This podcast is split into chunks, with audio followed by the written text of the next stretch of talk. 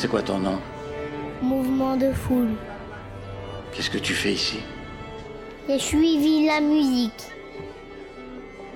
Je veux des histoires et des anecdotes de concert.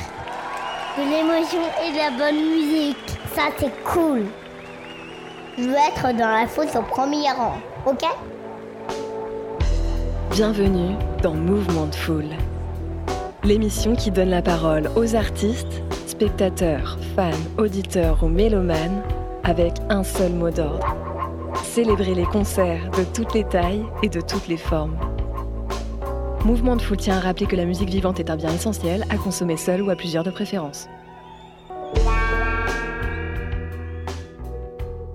Bonsoir et bienvenue dans Mouvement de Foule, l'émission des musiques vivantes. Nous sommes ensemble en direct jusqu'à 20h.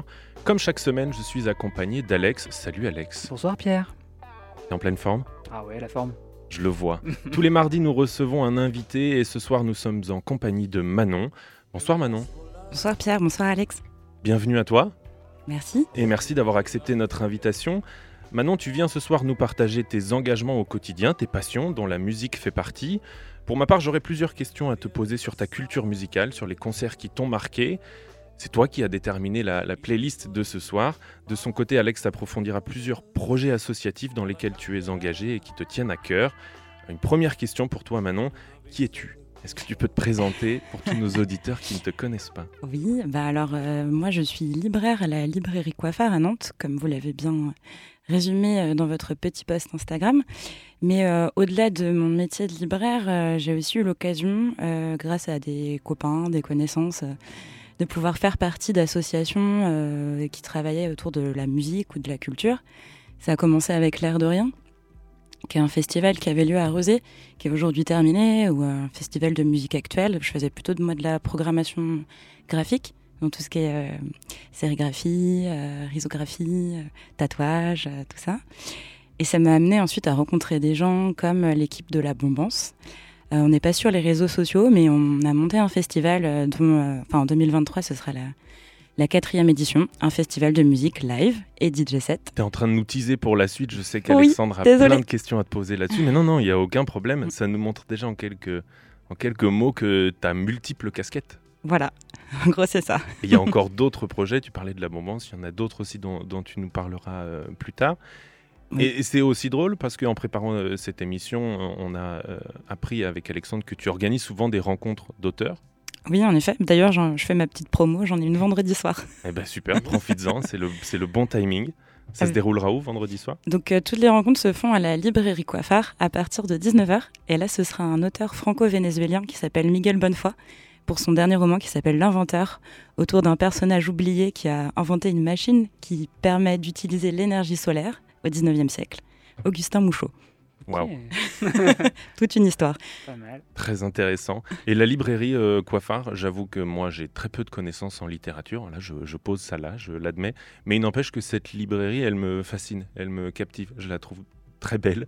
J'ai envie de rentrer dedans à chaque fois que je passe devant. Et je suis sûr que plein de Nantaises et de Nantais comme moi ont, cette même réflexion. Je ne sais pas si avant d'y travailler, c'était un lieu que tu connaissais, que tu trouvais euh, attirant ou pas du tout? Oui, oui, c'est la librairie où j'allais quand j'étais en études euh, en lettres modernes à la fac de Nantes.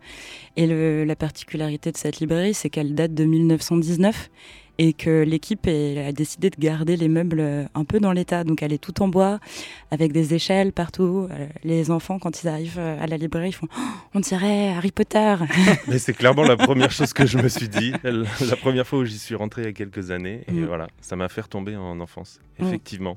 On le disait tout à l'heure, donc tu es rodé à l'exercice d'interview. Le prochain, tu le donneras vendredi. Mais aujourd'hui, on inverse les rôles. C'est Alex et moi qui allons te poser les questions. Effectivement, la littérature, c'est ton quotidien, mais on est aussi et surtout euh, là ce soir pour parler de musique. Alors, je voudrais te demander quel lien toi tu fais, euh, ou quelle différence tu fais entre littérature et musique. Est-ce que tu consommes les deux de la même manière et c'est un, plaisir, ou est-ce que tu fais des différences entre les deux? Alors, euh, je consomme pas les deux du tout de la même manière, puisque la littérature, déjà, c'est mon métier. Donc, même si c'est une activité euh, lire euh, que j'aime beaucoup, euh, c'est aussi parfois une, une obligation. Donc, des fois, lire, ça peut être un travail, mais ça reste aussi un plaisir. Ça dépend des lectures que je choisis. Alors que la musique, pour moi, c'est toujours, toujours un plaisir. En fait, c'est ce qui va permettre de me détendre, de me donner de la motivation aussi. et le lien au concert est toujours un lien qui est, extrêmement fort. En fait, on se sent plus en lien avec les, les artistes, l'émotion exacerbée voilà, c'est une passion, mais euh, qui n'est pas ma profession en quelque sorte. Je comprends. Tu sépares malgré tout euh, le Mm. professionnel du, du personnel entre littérature et musique. Et puisque tu parles de, de plaisir et d'émotion du live, c'est la transition toute trouvée avec la traditionnelle question de début d'émission qu'on a envie de te poser. Quel a été ton tout premier concert, ta première émotion de live? Alors, euh, mon tout premier concert que j'appelle non chaperonné, euh, c'est-à-dire où je suis allée toute seule sans mes parents, c'était un groupe euh, portugais qui s'appelle CSS. Ouais. pour Kansai Dessert, Dessert Sexy. J'en ai marre d'être sexy. Et c'était un peu le groupe de fête de l'époque. Enfin, j'étais ado, j'étais au collège. C'était sur ça qu'on dansait en soirée, sur nos premières soirées. Et quand on est arrivé euh, au concert et qu'on a vu euh, Love Fox, qui est la chanteuse, complètement enduite euh, de d'aluminium, D'accord. on s'est dit mais waouh, qu'est-ce qu'on est en train de voir? Et au fur et à mesure du concert, elle enlevait ces pelures d'aluminium D'accord. et le show avait été mais incroyable. C'était vraiment des showgirls. euh, C'était époustouflant quoi. C'était où? C'était euh, à l'anciennement feu au l'Olympique.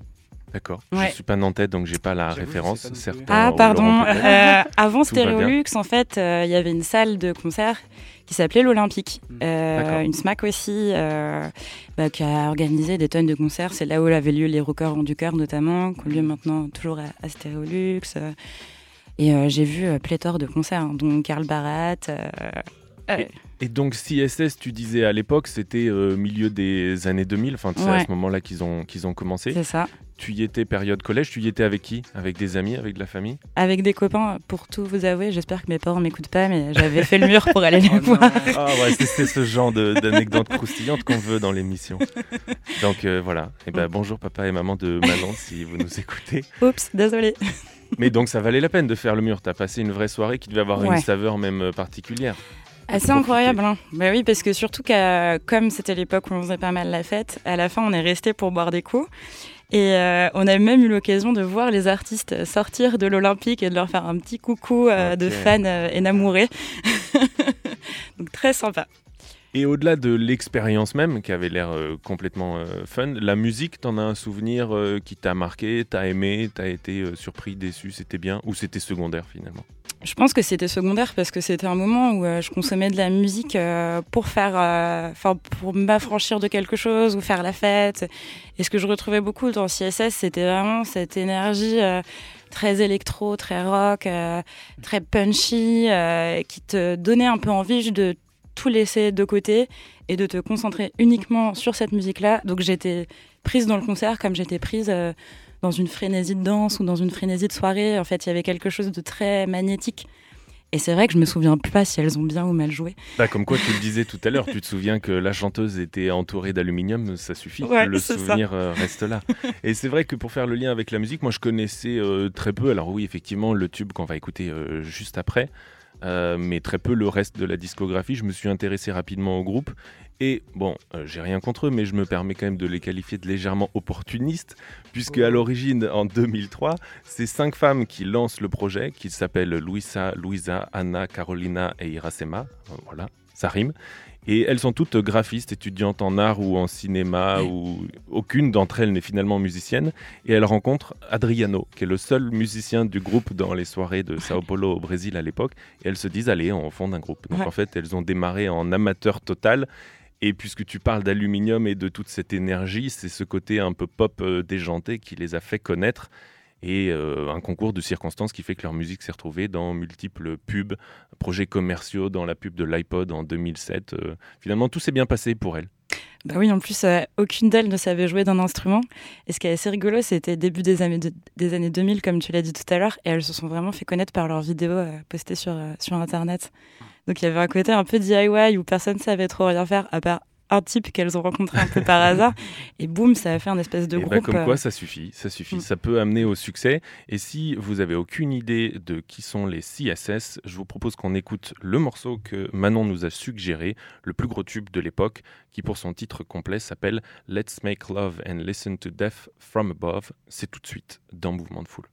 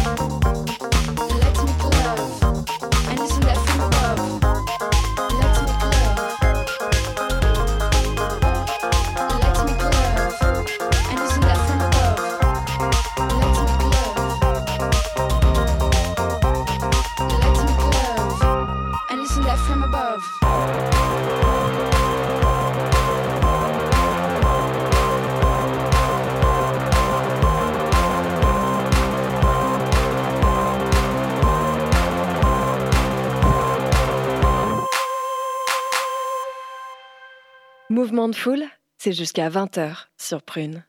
Les Brésiliens CSS sur Prune à l'instant avec le morceau Let's Make Love. Est-ce que ça t'a ramené un peu de nostalgie, Manon?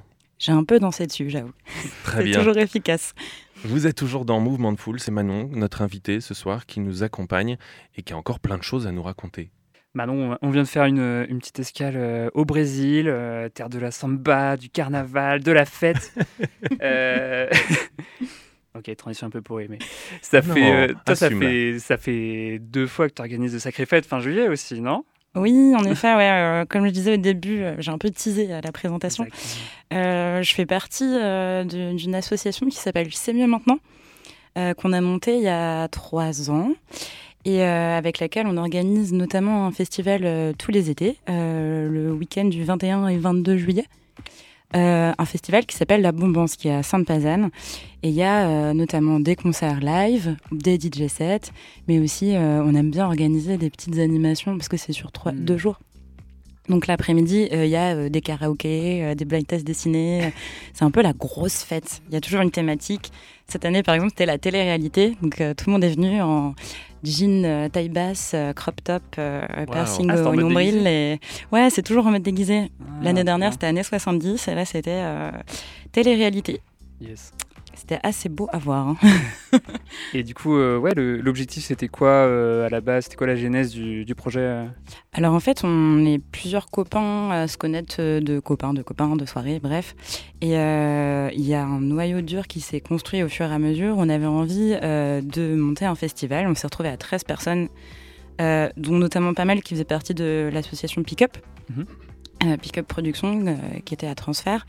Et on s'est dit, bon, voilà, on est 13, on a envie d'organiser un truc. Quelles sont nos envies euh, pour monter ce festival?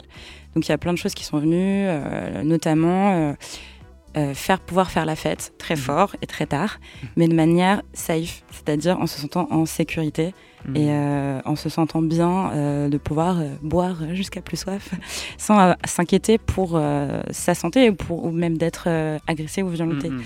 Donc on a essayé de mettre en place ça et de faire un festival autour euh, du bien-être, euh, du safe. Et on a notamment un pôle euh, au sein de ce festival qu'on a monté qui s'appelle le pôle bien-être. Et on fait des maraudes toutes les deux heures pendant toute la durée du festival jusqu'à 6 heures du matin. Et on fait le tour du site et on va voir à peu près les- toutes les personnes, en Yes. tout cas celles qui ont besoin, pour leur demander si ça va déjà, tout simplement. Voir si tout le monde est en bonne santé, si tout le monde se sent bien, si personne ne se sent agressé. Et euh, entre autres, on a fait ça. Et puis, on a aussi suivi une formation auprès d'un- d'une autre association qui s'appelle les Catherinettes et qui propose des formations euh, à des, des associations culturelles pour se former euh, à, aux violences, à, enfin, à comment répondre aux- et prévenir les violences sexistes et sexuelles. Ok. J'ai une question. Comment ça se fait qu'on n'a trouvé aucune information sur euh, ce super euh, festival, euh, aussi cool soit-il, sur Internet? On n'a rien trouvé? C'est normal, c'est parce qu'on a essayé de. Enfin, on essaye de faire une communication zéro réseau. Donc, on passe pas du tout par Internet, ni par mail, ni par Instagram, ni par Facebook. Donc, tout marche par texto. C'est-à-dire que ça a commencé en festival de copains. On, avait, on est 13, donc on avait chacun un bon répertoire de copains. Et on a dit aux gens de euh, donner le lien et le numéro aux autres. D'accord. Et donc petit à petit, euh, des gens extérieurs sont venus. Et pour l'instant, on arrive à faire son réseau. Après, bon, la problématique se pose. On est une association qui n'est pas subventionnée. Donc on a quand même besoin d'un certain, certain nombre de personnes sur notre euh, festival. Mm. Donc cette année, par exemple, on a un petit peu cédé sur un petit point, c'est-à-dire qu'on a partagé sur nos Instagram personnels des stories qui amenaient au lien de la billetterie. Mais pour l'instant, on essaye de faire du zéro réseau. C'est intéressant tout ce contrôle de, de, enfin vraiment cette volonté de faire zéro réseau. euh, Mm. C'est, c'est quoi le, cho- enfin pourquoi ce choix du coup euh, de sortir de- des réseaux? Bah déjà parce que euh, au début, euh, on voulait faire un, quelque chose d'un peu plus intimiste et que quand ça a grossi, on s'est dit bon, pour toutes les raisons qu'on connaît, des gestions des plateformes comme Facebook et Instagram, à qui Mhm. elles appartiennent, à qui va l'argent, où, où la pub est placée, quel genre de pub est placé dans ce genre d'application, c'est des choses que nous, euh, on ne valide pas et on ne cautionne pas, mais on devient, enfin on est tous sur les réseaux quand même, et on s'est dit, bon, si on arrive à monter quelque chose et éviter ça, bon, ce serait super de pouvoir monter un festival qui est en accord avec nos valeurs éthiques en tout cas, euh, jusqu'à ce qu'on, enfin si on arrive à tenir ça, quoi, si on peut y arriver à, arriver à continuer à tenir ça. En tout cas, si certains de nos auditeurs te connaissent personnellement, maintenant, je pense qu'ils vont t'écrire et ils seront inquiets de pas être dans la liste des invités. Parce Ah. que finalement, c'est exclusif. Non, mais c'est vrai, ça donne envie. Nous, la première chose qu'on a eu envie de faire avec Alex en préparant, c'est de trouver des infos. On s'est dit, mais c'est pas vrai, on trouve rien. Et ça me rassure quelque part, ça me rassure ce que tu nous dis. Oui, c'est pas qu'on exclut, mais c'est que on essaye juste de pas passer par les réseaux. Donc on a un numéro que je pourrais vous, que j'ai pas en tête, que je pourrais vous donner Non, non, non, en, en fin on- d'émission si vous est- voulez le poster sur. pas là euh, pour te le demander. Ah, pour le poster, pour le partager, tu disais. Bah ouais, peut-être. Hmm. Bonne idée, bonne idée à travailler. Pour nous Ça écrire. te dit, Alex Ah. Merci Manon pour ce partage. je vous en prie. Alex, tu avais d'autres choses à, à rajouter? Euh, peut-être, mais on, on pourra revenir euh, peut-être. Effectivement, plus tard parce que tu as, déjà euh, teasé une prochaine partie de ce que Alex veut creuser euh, plus tard, et c'est très bien. Tu, Oups. tu- tu fais le travail à notre place maintenant, c'est c'est magnifique. Tu viens de nous parler d'organisation d'événements que, que- que tu fais de ton côté, tu nous as parlé de ton premier concert, et ça nous mène à la question suivante que je vais compléter dans ton cas. D'abord, la question qu'on pose habituellement, c'est quel est l'artiste que tu aimerais absolument voir une fois en concert dans ta vie? Et pour toi, on pourrait la reformuler en disant euh, si tu es organisatrice sans limite de budget, quel est l'artiste que tu rêverais de programmer finalement? Alors euh, j'ai répondu euh, Dear Hunter pour euh, l'artiste que j'ai jamais eu l'occasion de voir et que j'aimerais beaucoup voir. Parce que c'est un groupe que j'ai découvert finalement assez jeune. hein. J'étais en début d'année euh, de fac, en première année de fac. Et euh, ça m'a vraiment transporté. euh, Enfin, j'avais jamais entendu ça avant. Et je me suis dit, mais comment des musiciens peuvent, euh, je sais pas, se laisser faire ça? Une musique qui est très finalement aérienne et très rock aussi, enfin, qui est variable. Et ça, ça, enfin, ça m'a bluffé. Et je, je les ai jamais vus parce que je sais qu'ils font pas beaucoup de concerts, en tout cas en Europe, ou en tout cas en France, beaucoup aux États-Unis. Et euh, bah, si j'avais un budget illimité, oui, je les programmerais. hein. Je sais que Bradford Cox, il est pas commode, mais bon, j'essaierai quand même, quoi. Ouais, effectivement, je me suis renseigné là-dessus, on en reparlera tout à l'heure. Mais avant, ce qui m'intéresse, c'est est-ce que tu l'as découverte euh, toi, toute seule, ce groupe, ou est-ce que c'est une recommandation d'un ami, on t'en a parlé, quelqu'un a partagé sa passion? Euh, non, je l'ai découvert toute seule. Euh, je le fais plus trop maintenant, mais quand j'étais euh, plus jeune, euh, j'avais une tendance un peu à diguer et à me perdre un peu dans les algorithmes youtubesques, à cliquer de lien en lien. Et fatalement, je me suis retrouvée devant la chanson que je veux pas trop rotiser encore, mais la chanson que j'ai recommandée pour ce soir. Et là, ça a été un peu un love at first sight. quoi. Ouais. Mm. Mm. Coup de foudre musical. C'est ça. Et tu les écoutes encore aujourd'hui? Ouais, je les écoute toujours aujourd'hui. Pas mal les vieux albums, par contre. pas trop les nouveaux, je sais pas pourquoi. C'est peut-être euh, une fréquence de nostalgie euh, qui reste encore un ouais. peu. ouais. Et moi, je connaissais pas du tout. Je sais pas si Alex, euh, tu connaissais. Ben non. Et c'est bien, mais c'est aussi l'objectif que les invités ici nous fassent découvrir euh, leur passion et que grâce à ça, on découvre des nouveaux groupes. Je connaissais pas The Hunter. Tu parlais de Bradford Cox, qui est donc le cofondateur, leader et chanteur du groupe aujourd'hui. Je me suis intéressé euh, surtout à lui parce que c'est sa personnalité qui est ressortie en faisant des recherches sur le groupe. Et euh, il m'a vachement touché. Ouais. D'abord euh, physiquement, parce que c'est vrai que il a été une méga star du rock indé dans euh, les États-Unis de la fin des années 2000. Vraiment, il a été précurseur, infusé d'un rock des années euh, 80, euh, mis au goût du jour dans les années 2000. Et il est vraiment à l'opposé de tous les clichés de la rockstar américaine obsédée par l'esthétique et le physique avantageux. C'est même plutôt l'inverse parce qu'il est d'ailleurs atteint d'un syndrome qui s'appelle le syndrome de Marfan qui est une Mm. maladie qui atteint les tissus conjonctifs, qui explique euh, sa grande taille et son extrême maigreur. Mm. Donc euh, c'est vrai que physiquement, il dégage naturellement quelque chose. Et pour avoir aussi regardé des vidéos de live, il est euh, complètement captivant. Donc en partant de ce personnage-là, ça aide aussi à s'immerger dans, dans, dans la musique. Donc je comprends totalement pourquoi tu parles d'avoir envie de les voir. Et ton morceau préféré, donc, dont on va écouter un extrait juste après, c'est Helicopter. Oui, c'est ça. Parce que c'est un morceau qui euh, commence euh, gentiment en vous caressant l'oreille et on a l'impression que rien ne va trop se passer. Et puis petit à petit, euh, l'oreille est intriguée. On se dit mais qu'est-ce qui est en train de se passer? Il y a des petites sonorités qui tombent comme ça d'un coup d'un seul. Et ça monte en intensité et ça monte en intensité. Et en fait, c'est un morceau où il y a pas, il y a une apothéose, mais c'est pas une apothéose incroyable. C'est une apothéose très douce. Et du coup, ça rend ce morceau absolument euh, planant, envoûtant. On a l'impression d'être dans un autre univers. Enfin, c'est l'impression que j'ai eue quand je l'ai écouté pour la première fois. Et je crois que c'est toujours celle que j'ai quand je rentre du travail avec mes petits écouteurs dans les oreilles et que j'ai une journée un peu compliquée. Là, j'ai l'impression d'être un peu dans une autre dimension et ça fait du bien un peu de, de se sortir la tête du quotidien. Et ouais, voilà, il y a quelque chose comme ça euh, dans la musique de Deer Hunter qui est très, euh, très aérienne et, euh, et très un peu détachée de la réalité. Et je trouve que cette, euh, cette ambiance-là est un peu cristallisée par le morceau Hélicoptère. En tout cas, c'est mon, mon point de vue personnel. Merci Manon. Et si vous aussi vous avez eu une journée difficile et que vous avez envie de voyager vers un autre univers, on écoute tout de suite le morceau Helicopter par les Américains Deer Hunter dans Mouvement de Foule. Take my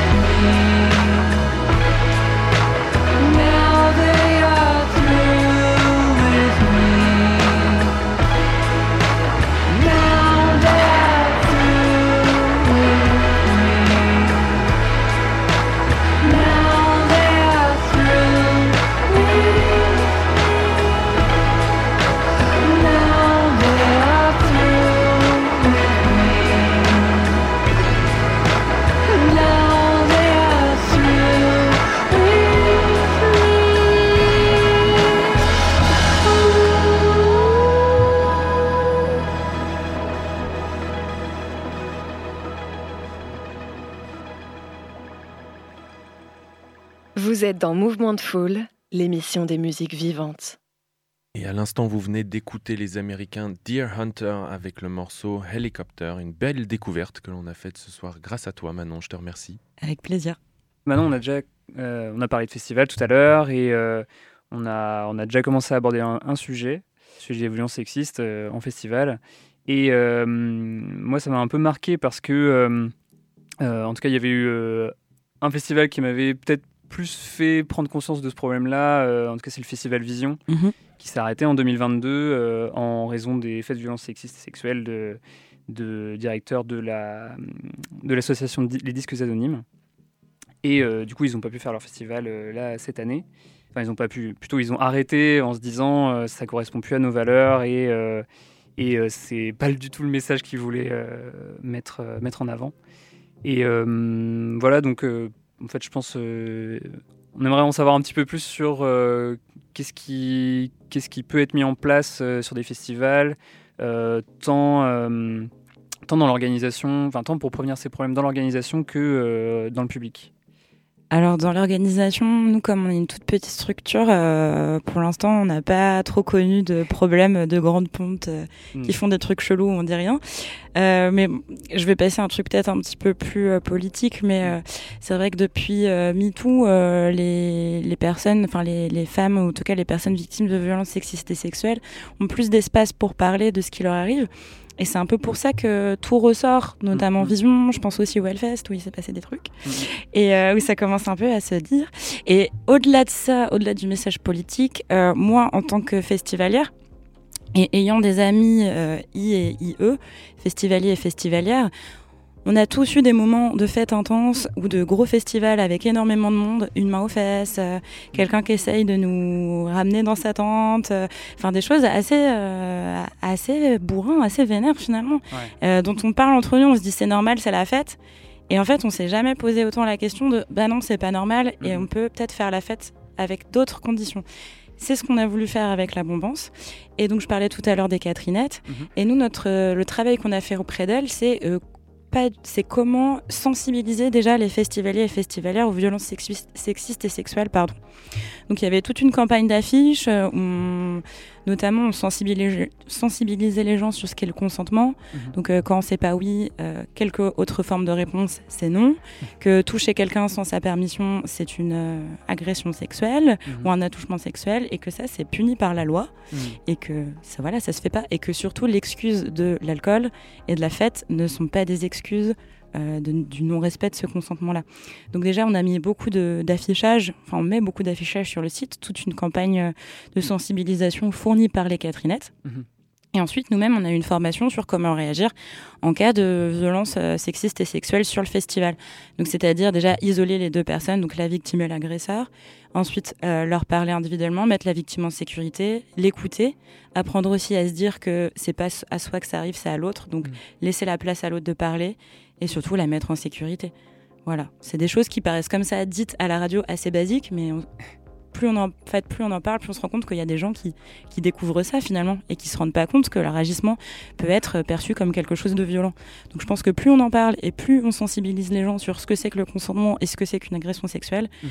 Plus les gens euh, apprendront en tout cas à faire la fête ou à participer à un festival de manière respectueuse et en, respectant les autres. Moi, j'ai envie de te poser une question Manon. Est-ce que, puisque tu parlais d'une autre action pour la bombance, de faire un tour, une ronde, aller demander individuellement euh, aux festivaliers, est-ce que ça va? En retour, le type de réponse est euh, majoritairement franc de si ça va pas, je te le dis, ou il y a une barrière à casser qui, est, qui est pas forcément évidente, et là peut-être des clés à trouver. Si je veux que la personne se confie, il y a une manière de l'aborder.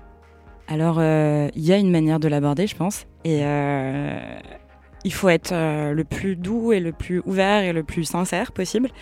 Et les gens sont en situation de fête, donc ils sont, je dirais, naturellement plus enclins, plus ouverts à la discussion, au dialogue et à la sympathie. Et ils sont désinhibés, évidemment. Et les retours qu'on a eu là-dessus, euh, ça nous est arrivé de devoir gérer des personnes qui allaient pas très bien. Et on a mis une petite tente qui est sur le site qui s'appelle l'infirmerie, où il y a des couvertures de survie, un nécessaire euh, pour si la personne s'est coupée. Euh, Il y a une sécurité aussi, hein. il y a des personnes qui, euh, qui font la sécu sur site et qui peuvent appeler les urgences s'il faut. Ça, on n'a jamais eu à le faire, heureusement, je touche du bois. Mais euh, en tout cas, euh, le retour sur site et après festival, c'est les gens ils nous disent on s'est jamais senti aussi bien en fait de d'avoir des personnes qui se soucient de comment on se sent sur le lieu où on fait la fête, sur le lieu où on regarde des concerts et qui et dont notre santé et notre bien-être leur importent. Ça fait quand même se sentir super bien. Après, le but, c'est pas d'être agressif et d'aller voir tout le monde, d'aller leur crier dessus, ça va, ça va, partout. C'est pour ça qu'on a mis en place ces rondes toutes les deux heures. Mais au-delà de hum, faire en sorte que le bien-être, euh, enfin si les personnes se sentent pas trop alcoolisées, etc., physique, c'est aussi le bien-être sur site. Parce que ces rondes, elles permettent aussi de nettoyer le site. Donc on nettoie le site toutes les deux heures, ce qui fait qu'on a un site qui est relativement propre, même en fin de soirée à 6 heures du matin. euh, Il n'y a pas des déchets partout, les déchets sont ramassés. Et ça, les festivaliers le voient et en sont très contents. Cool. Une paire de coups, quoi. Ouais, c'est ça. Je comprends mieux, encore mieux maintenant, le- la petite échelle euh, contrôlable que finalement Exactement. vous essayez de maintenir, qui garantit cette sécurité-là, que tu perds, plus tu grossis et plus il y a de monde et plus c'est compliqué de garder ce contrôle. C'est tout à fait ça. Merci pour ce partage précieux, Manon. C'était euh, des rappels essentiels, importants, qui euh, ne peuvent plus être euh, voilà, cachés et gangrénés. Le, milieu tel que c'est le cas depuis trop longtemps, la musique avant tout, et aussi le rêve qu'elle doit susciter en nous tous. hein, tu le disais tout à l'heure, être libéré de, de tout ce poids. Et en parlant de rêve, Manon, imagine que tu puisses retourner à n'importe quelle époque voir un concert, un artiste. Lequel est-ce que tu retournerais voir, puisque c'est plus possible aujourd'hui? Euh, je dirais, alors euh, on en parlait un petit peu tout à l'heure en antenne, moi je suis très années 80, euh, très post-punk, new wave, euh, shoegaze. Et il y a un artiste bizarrement que j'ai découvert il y a pas si longtemps que ça, c'était il y a trois ans, qui s'appelle les Cocteau Twins, qui, a signé une première fois sur un studio que j'aime trop, sur lequel est signé Hunter notamment, qui est 4Ad, qui est un studio anglais. Et les Cocteau Twins, c'est un groupe écossais. Et ils ont une particularité, c'est leur chanteuse qui s'appelle Elizabeth, Fraser, qui a une voix de soprano. Et ils ont une musique complètement abstraite. Donc c'est quelque chose de qui a l'air complètement inaccessible, une espèce de bruit euh, très expérimental. En tout cas, dans leurs premiers albums, ceux des années 90 sont un peu plus pop. Et euh, on a cette voix euh, cristalline qui sort d'un coup d'un seul. Et on se dit, mais qu'est-ce qui se passe, quoi? C'est qui cette fille? C'est quoi cette voix? Et je suis assez fan, euh, je soliloque un peu, hein, tu me dis si je dois m'arrêter. Non, non, pas du Non, tout. Et en plus, ça recoupe euh, beaucoup de choses. J'ai lu que les fans absolus du groupe euh, disent que la voix de la chanteuse, c'est la voix des anges ou C'est voix, ça. euh, Elle vous perce le cœur.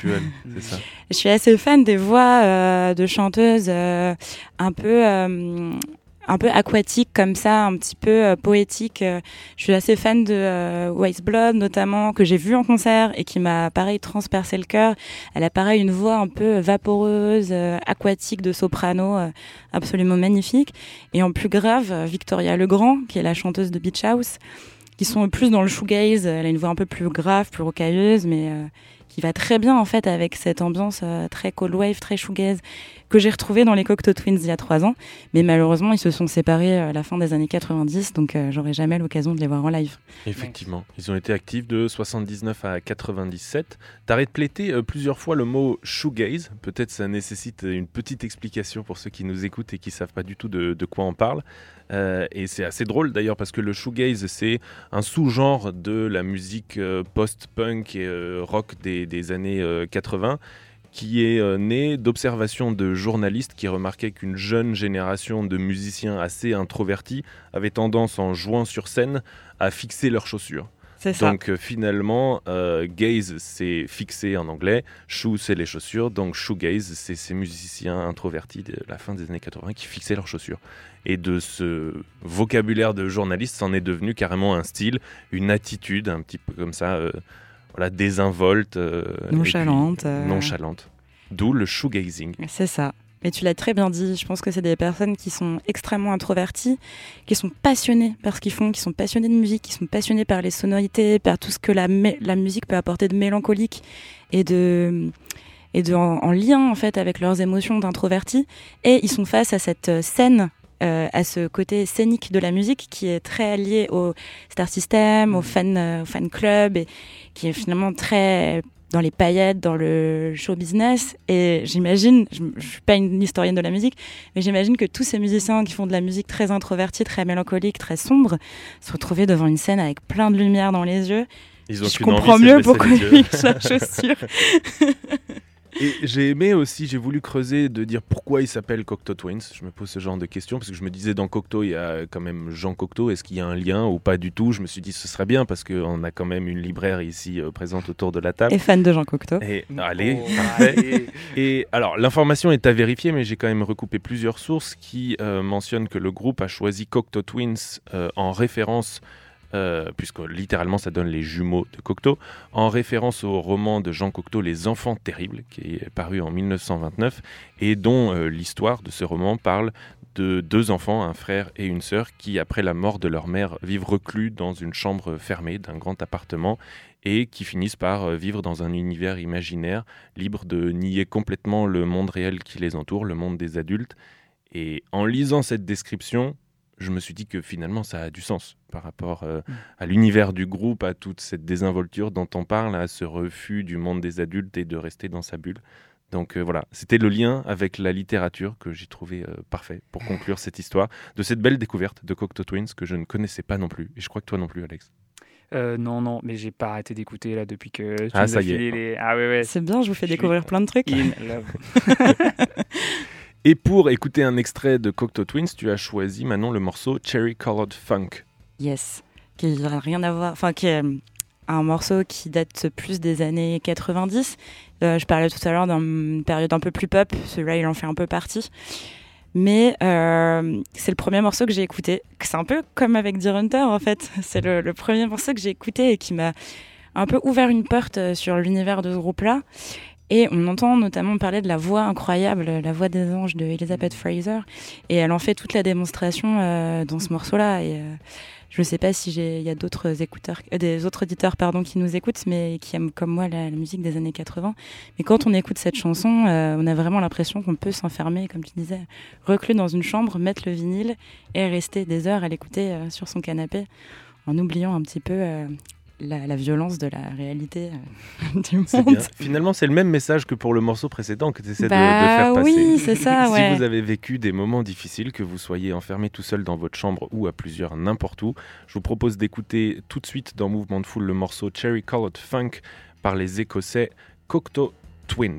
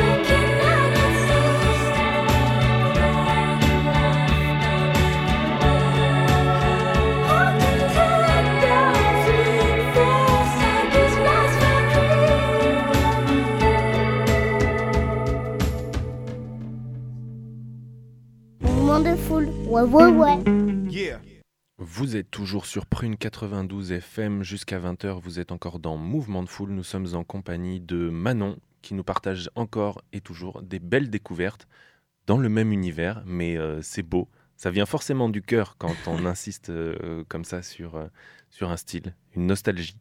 Merci de m'avoir invité. Euh, Manon, on a déjà parlé avec toi du Festival de la Bombance auquel tu as participé, euh, mais tu participes également à l'organisation d'autres événements, euh, Mathiamou récemment, et euh, le Festival L'air de Rien jusqu'en en avril dernier. Et euh, est-ce que tu pourrais nous parler un peu plus de ces deux événements euh, Oui, bien sûr. alors que tu Euh, veux bah, je vais peut-être commencer par le plus ancien, vu qu'il n'existe plus. Euh, le festival L'air de Rien, je l'ai découvert simplement parce que j'ai une amie de- d'amis de, fac. Encore, c'est des liaisons assez simples finalement. Merci les potes. qui faisait partie de cet assaut. Et euh, j'ai voulu m'impliquer euh, là-dedans. Donc la première année, j'étais juste bénévole. C'était un gros festival. hein. Il y avait un chapiteau, euh, il y avait pas mal de, de monde. C'est une grosse orga. Il y avait une grosse équipe bénévole. Donc la première année, je crois que j'ai fait du bar. Et après, j'ai rencontré les gens de l'orga et je me suis dit waouh, ça a l'air vraiment super d'organiser des festivals. Et donc. une copine qui s'occupait de la programmation graphique m'a dit vas-y si tu veux tu me secondes et après elle est partie et donc j'ai pris la programmation graphique en main toute seule et ça m'a vraiment, vraiment trop plu. C'est côté, euh, tu te dis toujours en fait que euh, t'as pas les compétences, tu sais pas faire, et que t'arriveras jamais à monter quelque chose. Et en fait, tu te rends compte qu'avec tes petites mains, Mm. tu peux faire un truc absolument incroyable. Il suffit juste d'être avec les bonnes personnes et de d'aimer communiquer, d'aimer partager les choses, et hop, tu te retrouves à programmatrice d'un gros festival à Rosé. Donc c'était une expérience qui était vraiment incroyable et qui m'a surtout permis de découvrir comment fonctionnait le milieu associatif. Et euh, Mathiamou, pour en dire quelques mots, euh, c'est parce que j'ai une amie d'enfance qui s'appelle Mathilde Guillot, euh, qui est partie en Grèce suite à un voyage que sa mère avait fait plus jeune. Elle est repartie sur ses traces. Elle, elle est photographe. Et euh, c'est son voyage en Grèce qui lui a donné envie de faire un festival autour de la photographie, et notamment de la photographie de la Grèce contemporaine. Et donc c'est suite à ça que je me suis mis dans le projet et que, enfin, elle m'a proposé, elle m'a demandé si ça m'intéressait. J'ai dit oui et on a lancé le projet Mathiamou. Euh, L'édition était en, en octobre de cette année Mhm. à Pollen, à Maison de quartier Madeleine Champ de Mars et l'Atelier Argentique, qui sont des lieux culturels un peu, euh, un peu piliers aussi dans la ville de Nantes. Voilà, et euh, on est très contente, ça s'est très bien passé. Et il y a eu un peu de musique live pour revenir sur le thème de l'émission. Et euh, pour euh, déjà sur l'air de rien, euh, bon, on, ressort du thème de l'émission, mais tu parlais de programmation graphique. Est-ce que tu peux nous en parler? En fait, ça consistait en quoi? Alors, euh, c'est un peu marrant, mais c'est un peu comme la musique sur le début. Mhm. C'est de la veille. Enfin, moi, j'utilise. euh, je on voulait pas parler de réseaux sociaux avec la bombance, mais je fais que d'en parler. Et moi, j'utilise pas mal Instagram, Internet, et euh, je vais voir, en fait, euh, de page d'artiste à page d'artiste, des personnes qui sont sur Nantes ou ailleurs, si j'aime leur travail. Et après, on les contacte, on leur demande. Est-ce que tu veux venir sur le festival Mhm. Et après, on négocie euh, comment ça se passe, qu'est-ce qu'on prend en charge nous en tant qu'association, euh, qu'est-ce que la personne peut apporter, comment ses affaires sont protégées aussi, parce que c'est un festival qui est en extérieur. Donc bien sûr, quand on a euh, des peintures euh, qui prennent l'eau, ça va pas du tout. Voilà, c'est toute cette gestion-là, être sûr que l'artiste est bien accueilli, être sûr que l'artiste est bien visible, qu'il a un espace qui lui permette de présenter toutes ses productions. Et c'est tout le contact artiste. Et ça, c'est un peu, c'est un peu euh, à la personnalité de la personne, quoi. C'est si moi, je suis assez sociable, donc c'est vrai que j'ai cette, euh, ce petit avantage-là. C'est un petit plus pour faire euh, tout ce qui est la partie communication avec avec les artistes. Mm. C'est beaucoup ça aussi, de faire qu'ils soient à l'aise et qu'ils se sentent bien et qu'ils aient envie de venir, quoi. Je crois que si en début d'émission, certains euh, de nos auditeurs se demandaient pourquoi est-ce que dans Mouvement de Foule, ils ont invité une libraire de chez Coiffard, je crois que maintenant, ils ont compris que Manon a bien d'autres euh, casquettes et que tu es impliqué dans tellement de projets. Euh, bravo, Manon, c'est très respectable. Et pour le, le dernier segment de cette émission, on souhaitait, Manon, que tu nous partages un, un souvenir particulièrement marquant de concert pour toi, qui soit émouvant, spécial, fou ou les trois en même temps. Euh, tu as réfléchi et visiblement tu as hésité puisque tu nous as donné deux réponses. Ça, c'est terrible. J'arrive jamais à choisir. Il n'y a pas de souci parce qu'il se trouve, avant que tu nous dises ces deux réponses, que on s'est consulté avec Alex. Moi j'avais envie d'en choisir une, il avait envie d'en choisir une autre. Ah. Donc on s'est dit, notre euh, on va pas euh, faire la bagarre entre nous. Finalement, tu nous donnes les deux réponses et tu nous dis laquelle on choisit pour ce soir. Ok. Euh, alors, j'avais choisi Nick Cave et euh, j'avais choisi les Horrors. Donc Nick Cave, euh, c'est un musicien, un pionnier. euh, il est là depuis je sais pas combien de temps et qui a passé par beaucoup de beaucoup de- de- d'étapes en fait. Au début, il était très très punk et maintenant il fait quelque chose de beaucoup plus mélancolique. On y revient encore. et en fait, je l'ai vu à Paris. J'ai toujours été fan de lui. et Je l'ai découvert. Peut-être, je, je me permets, je te coupe maintenant, parce que tu, tu avances sur euh, Nick Cave. Est-ce que ça veut dire que tu as choisi Nick Cave ou Ah, The Horrors Je parle un peu des deux. Ouais. en fait, On écoutera un seul des deux morceaux Ouais. tout à l'heure. Tu peux nous bah, parler on des écoute deux Nick. Cave. On, On écoutera écoute Nick Cave. Euh, parce que, en fait, j'ai mis ce qui était marquant pour moi dans l'expérience du concert. Et Nick Cave, c'était à la Philharmonie de Paris. C'était plein à craquer. Et C'était quand? C'était dans la version actuelle euh, très belle. C'était pour euh, l'album, euh, euh, Push the Sky. Away. Donc, ça devait être en 2013, je pense. D'accord. Ouais. Parce que je pense à la Philharmonie, je me trompe pas, c'est ce bâtiment tout brillant euh, Oui. du- de Jean Nouvel. euh, Oui. Qui est, en fait, du coup, en 2013, c'était déjà ce très beau euh, bâtiment, belle salle de spectacle. Je n'ai pas envie de dire des bêtises, mais en fait, je me souviens que du concert. Je me souviens pas du tout de Mais c'est bien- l'extérieur. C'est bien normal, c'est bien normal. Mais je crois que c'était à la Philharmonie. Je suis même plus sûre, du coup, maintenant. J'aurais pas dû te demander ça. Bah si, parce que j'ai pas envie de dire de bêtises. Mais je me souviens vraiment que de la scène et il y avait... Le, la salle était pleine à craquer. Il était tout seul comme ça. Enfin, il y avait ses musiciens un peu dans l'ombre derrière. Mais lui, il était tout seul devant.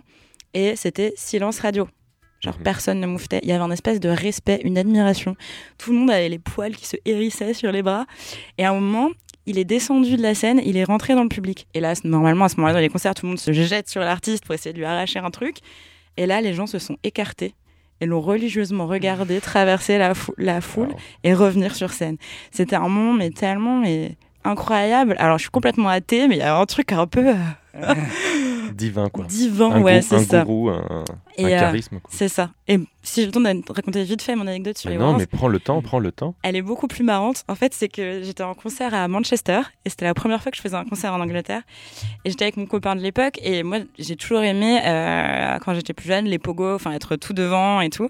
Et j'étais là fièrement avec mon petit sac à dos. Ouais, ça va être trop bien. Il me fait Non, non, non, Manon, on est en Angleterre. Alors déjà, la musique, elle est hyper forte. Et en plus, c'est la baston. Tu vas te faire déglinguer. J'étais là, mais non, t'inquiète, j'ai l'habitude. Donc je reste devant, trop fière de voir les Horrors. Et là, le concert commence et je me suis fait dégommer. Oh. Je- Rappelle-nous quel âge tu avais. hyper violent. Euh, je sais pas, je devais avoir 24 ans, je pense. D'accord. Et du coup, je suis, je suis partie du devant de la scène et je suis allée piteusement me mettre dans le fond, dans un coin, les bras croisés, toute dépitée. Le concert était quand même génial, mais c'est très marrant parce que j'avais un peu cette fierté de non, ça va, je peux gérer. Et en fait, les concerts anglais sont hyper violents et j'étais pas prête du tout. T'auras testé, tu seras allé au voilà. bout de. et du coup, ça m'a marqué, euh, tu m'étonnes. ça m'a impacté dans tous les sens du terme. Tu m'étonnes. Alors là, qu'on est quand même euh, à l'opposé entre tes deux souvenirs du calme absolu où personne ne se ça. touche et surtout pas l'artiste, et à l'inverse où c'est le chaos La total. grosse baston. Et c'est ça. De mon côté, je suis plutôt content que tu aies euh, choisi Nick Cave parce que c'était mon choix et parce que Alex a dit moi j'aurais choisi The. Horrors. Et oui, j'ai gagné, j'ai gagné. Mais aussi parce que ça me permet de créer un lien supplémentaire. Est-ce que tu savais que les parents de Nick Cave, ils étaient euh, pour l'un écrivain et l'autre bibliothécaire? Pas du tout. Voilà, tu vois. Ah là là, Donc ça fait un des lien supplémentaire. C'est, gratuit. Mais au-delà de ça, c'est vrai que Nick Cave, pour moi, c'est presque une des dernières euh, légendes d'une autre génération où on aurait envie de citer David Bowie, euh, qui dans un univers euh, graphique et puis scénique euh, a forcément des similitudes avec euh, Nick Cave, même si Nick Cave est australien. Il vient d'avoir 65 ans et il garde ce look presque un peu intemporel, quoi. Ses cheveux noirs, longs, ce côté un petit peu sombre et, et mélancolique qui dégage du charisme de sa personne, mais aussi de sa musique, tu l'as dit, qui est devenue de plus euh, mélancolique. Et euh, je dirais même un peu malgré lui, parce que j'ai appris euh, plusieurs tragédies qu'il a vécues euh, ces dernières années, puisqu'il a eu quatre enfants, dont deux sont décédés, l'un en 2015 et l'autre en début d'année, cette année en 2022. Il avait un fils de 15 ans qui est décédé euh, des suites d'une chute sous l'emprise de LSD en 2015 alors qu'il avait 15 ans. Et le deuxième qui est mort à 31 ans cette année en mai sans plus d'explications sur sa mort. Donc euh, c'est forcément tragique. Euh, Au-delà de l'information, ça, ça ajoute presque à la dimension mystique du, du personnage qui reste euh, toujours impassible, euh, qui est très proche de ses fans et qui dans ses textes transmet, et ça c'est depuis le début, une obsession réelle pour la mort, la religion, l'amour, toujours des termes très très très profonds Et euh, Nick Cave, ça a jamais été euh, léger, quoi, finalement. Non. Le propos et puis le, le charisme euh, avant tout. C'est ça, ça a toujours été dans l'intensité. Une espèce, on parlait de, de rage tout à l'heure, euh, on la retrouve beaucoup dans sa musique. mais il y a quelque chose de très pur, en fait. tu l'as très bien dit, de très profond. Donc, qui vient vraiment te prendre dans tes sentiments, un peu aux entrailles, quoi. Et il a quelque chose, en plus, dans sa voix, qui est très rocailleuse, très sombre, très, très intense, en fait, qui te plonge dans cette, euh, ce marasme un petit peu euh, de, de mélancolie, de tristesse et de toutes ces préoccupations euh, extrêmement, extrêmement profondes et extrêmement. Il y a quelque chose d'un peu pur aussi, je trouve. Parce que finalement, c'est pas du tout de la musique naïve, mais je sais pas, moi, c'est un peu le sentiment que j'ai quand j'écoute quelque chose de très. euh, Ouais, ou naïf, ou alors complètement transparent, honnête, Oui, quoi. c'est ça, C'est pas transformé, c'est brut, quelque mm, part. de et brut, voilà, t'as trouvé le mot. C'est aussi sa voix qui, moi, me marque et qui fait que j'écoute encore euh, beaucoup Nick Cave aujourd'hui. Et le morceau que tu as choisi, qu'on va écouter tout de suite, c'est Jubilee Street. Pourquoi Oui. ce morceau? C'est ça. Eh ben, qu'est-ce que je peux en dire? Pourquoi je l'ai choisi? Je l'ai choisi parce que quand j'ai vu le concert, c'était pour euh, l'album Push the Sky Away. C'est un des morceaux de cet album. Et euh, c'est un album, je pense, qui restera à jamais euh, gravé euh, dans ma tête grâce à ce- cette performance live. Et je parlais tout à l'heure de sa descente et de sa remontée sur scène, et c'était sur euh, Jubilee Street. Voilà. Donc si vous avez envie de revivre un souvenir de concert que vous avez vu ou aussi la chance d'aller le voir un jour, ou que vous souhaitez aller le voir ou que vous le découvrez pour la première fois, on écoute tout de suite le morceau Jubilee Street par l'Australien Nick Cave, tout de suite dans Mouvement de Foule.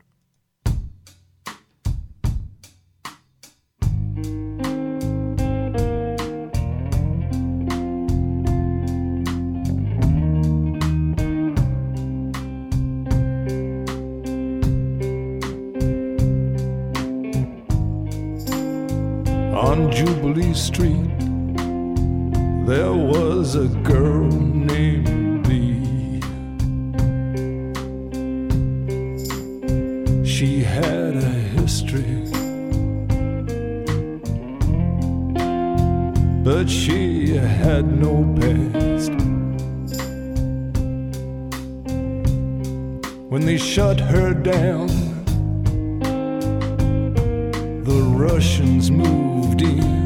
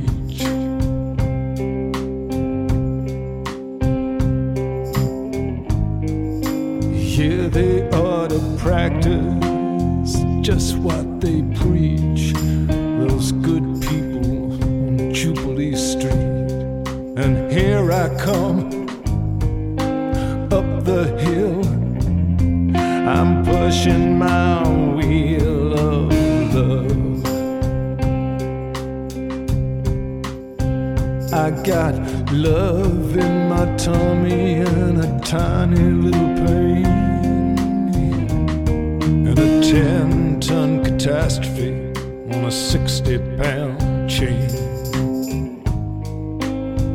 And I'm pushing my wheel of love